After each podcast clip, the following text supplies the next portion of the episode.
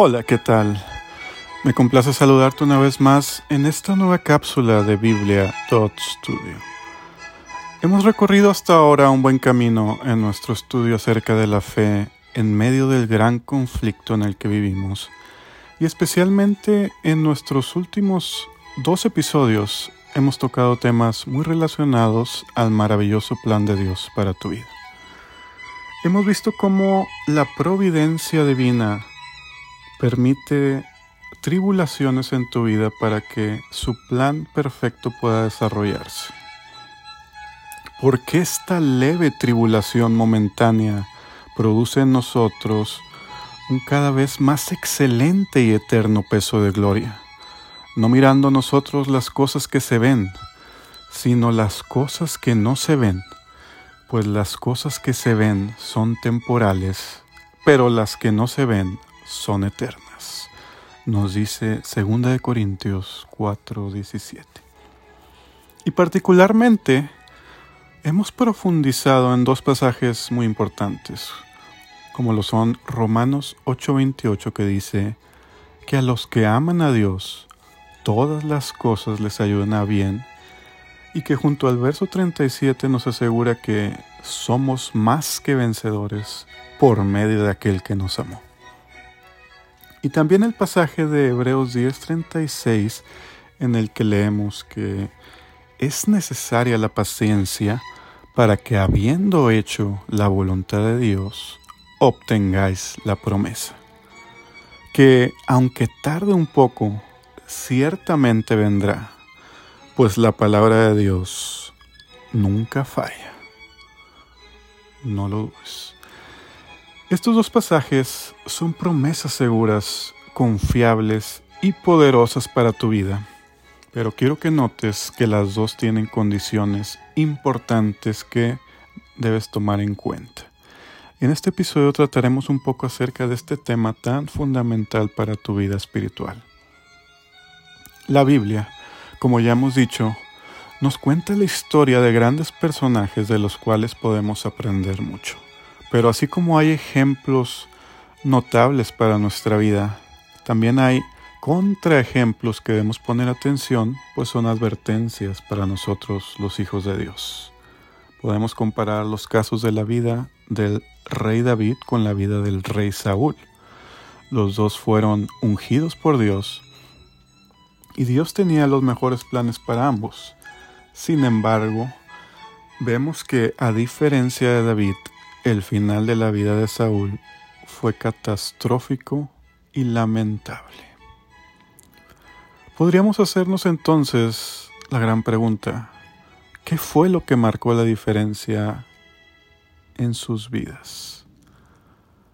Pues la respuesta es precisamente que David siguió las condiciones de estas promesas que estábamos hablando. Y Saúl, tristemente, no lo hizo.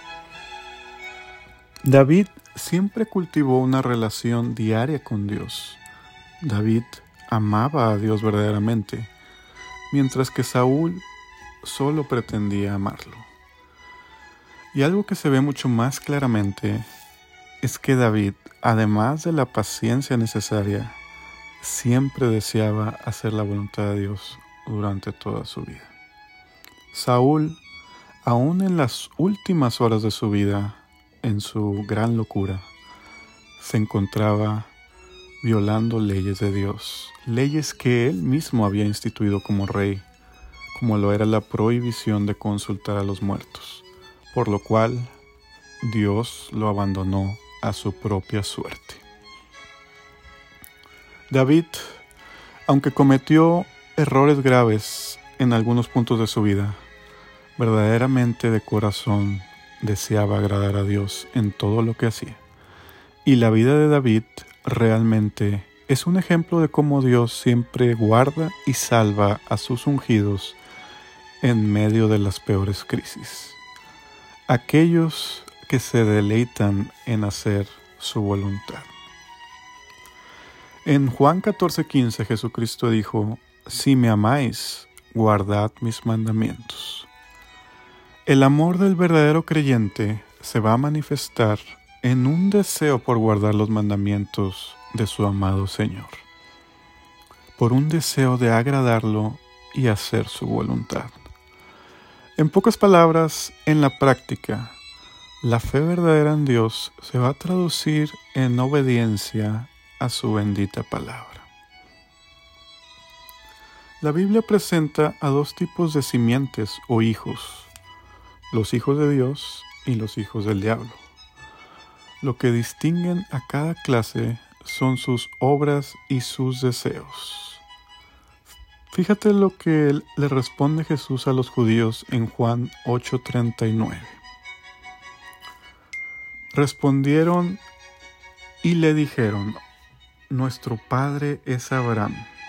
Jesús les dijo, Si fueseis hijos de Abraham, las obras de Abraham haríais pero ahora procuráis matarme a mí, hombre que os he hablado la verdad.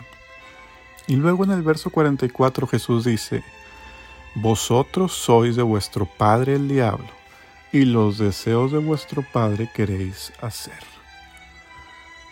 Por su linaje, los judíos pretendían ser hijos de Abraham, y por ende ser hijos de Dios.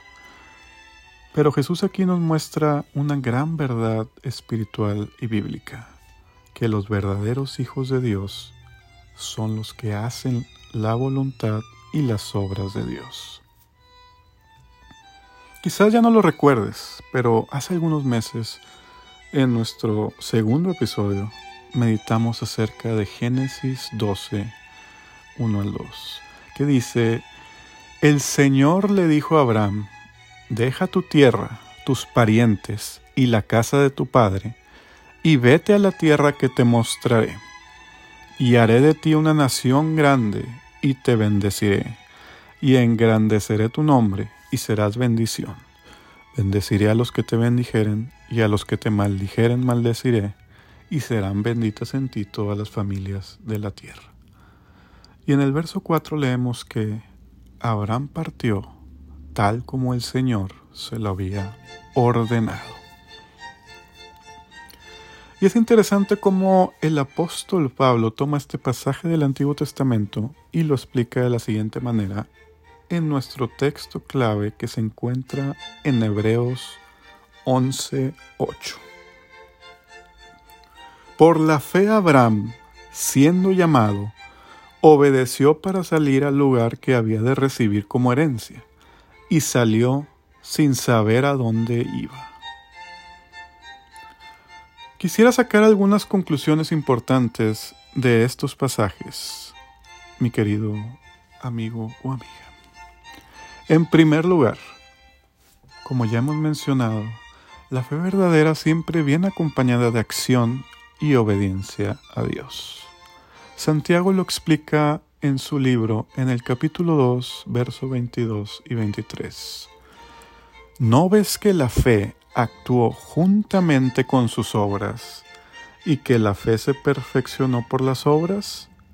Y se cumplió la escritura que dice, Abraham creyó a Dios y le fue contado por justicia y fue llamado amigo de Dios. Dios nos pide creer, sí, pero dice su palabra, tú crees que Dios es uno, bien haces.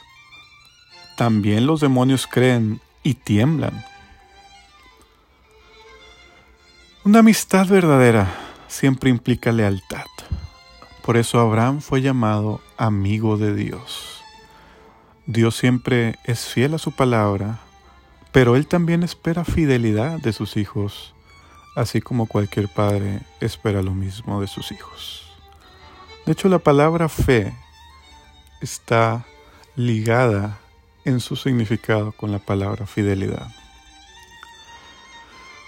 La Biblia dice, honra a tu padre y a tu madre, que es el primer mandamiento con promesa, para que te vaya bien y seas de larga vida sobre la tierra. Con cuánta más razón si honramos y obedecemos a nuestro Padre Celestial, nos va a ir bien y tendremos vida en abundancia.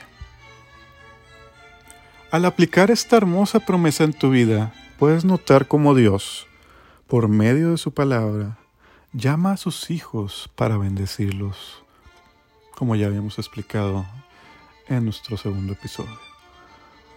Pero nota cómo con el llamado también viene acompañado de condiciones para recibir las bendiciones, las cuales deben ser obedecidas para hacerlas efectivas en nuestra vida. Ahora bien, en este programa quisiera darte una aplicación de este pasaje tan simbólico. Así como Dios llamó a Abraham, igualmente llama a cada uno de sus hijos por medio de su palabra a dejar y salir de la casa de su Padre para darnos una herencia eterna llena de bendiciones y para que dependamos totalmente de Dios como nuestro único Padre y guía. Ahora que Abraham estaba, en forma especial, unido con el cielo, debía morar entre extraños. Su carácter debía ser peculiar, diferente del de todo el mundo. Ni siquiera podía explicar su manera de obrar para que la entendieran sus amigos.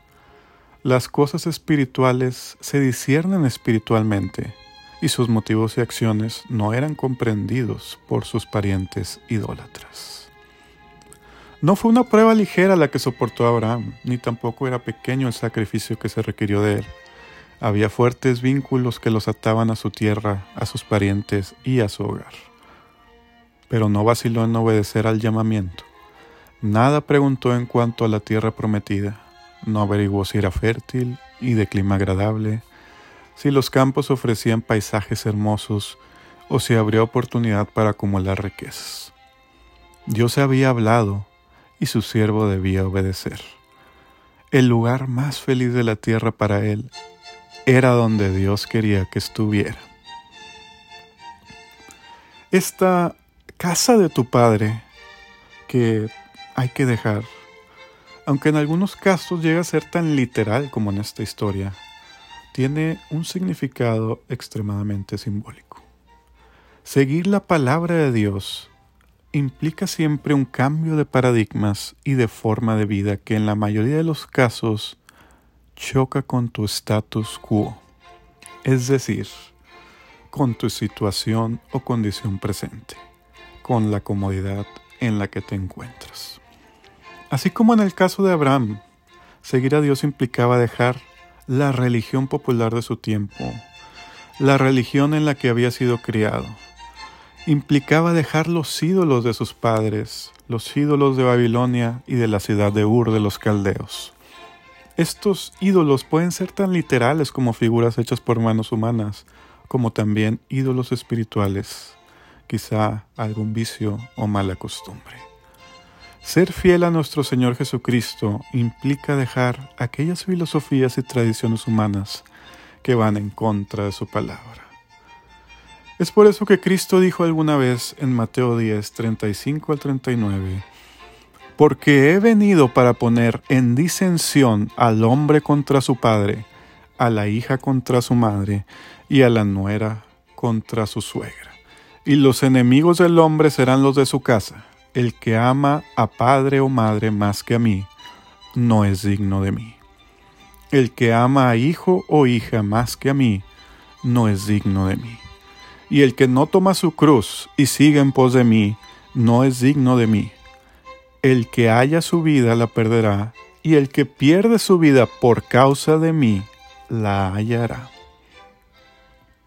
Socialmente hablando, la religión verdadera de Cristo nunca ha sido ni será la más popular.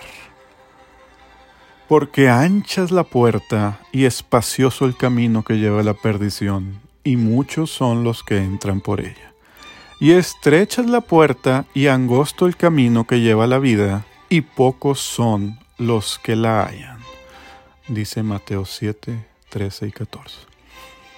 Es por eso que seguir la verdad implicará en muchos casos sufrir discriminación incluso por los propios miembros de tu familia.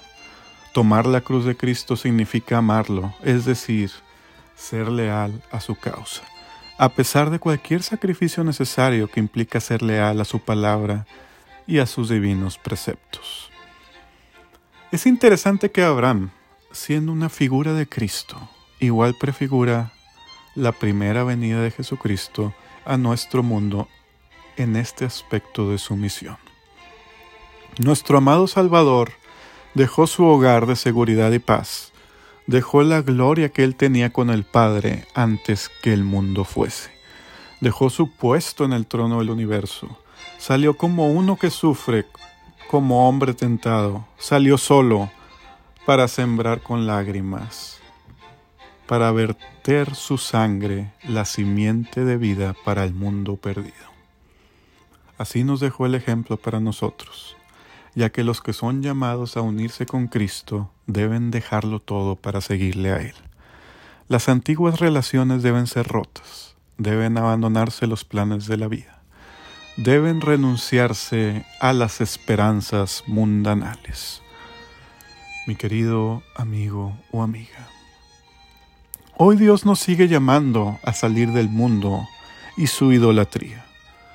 Babilonia como en el tiempo de Abraham y de Israel, sigue siendo el símbolo bíblico de la idolatría y de toda religión, sistema de adoración y doctrina falsa que contradice la palabra de nuestro Dios. Puede ser que así como Abraham no tengas claro el camino por donde te llevará nuestro Dios en su providencia. Pero hoy mismo puedes decidir seguirle con todo tu corazón y empezar a ser guiado por su bendita palabra. De modo que si alguno está en Cristo, nueva criatura es. Las cosas viejas pasaron, he aquí todas son hechas nuevas. Querido amigo o amiga, cierra tus ojos y ora conmigo esta oración. Padre amado, Gracias por tanto amor que nos has dado en el don de Jesucristo, tu Hijo amado, que vino al mundo a salvarme. Desde ahora deseo dejar mi vida antigua y seguir a Jesucristo y su palabra. Te pido, llenes mi corazón con tu Espíritu Santo y desde ahora pueda guiarme para caminar contigo a tu lado por toda la eternidad.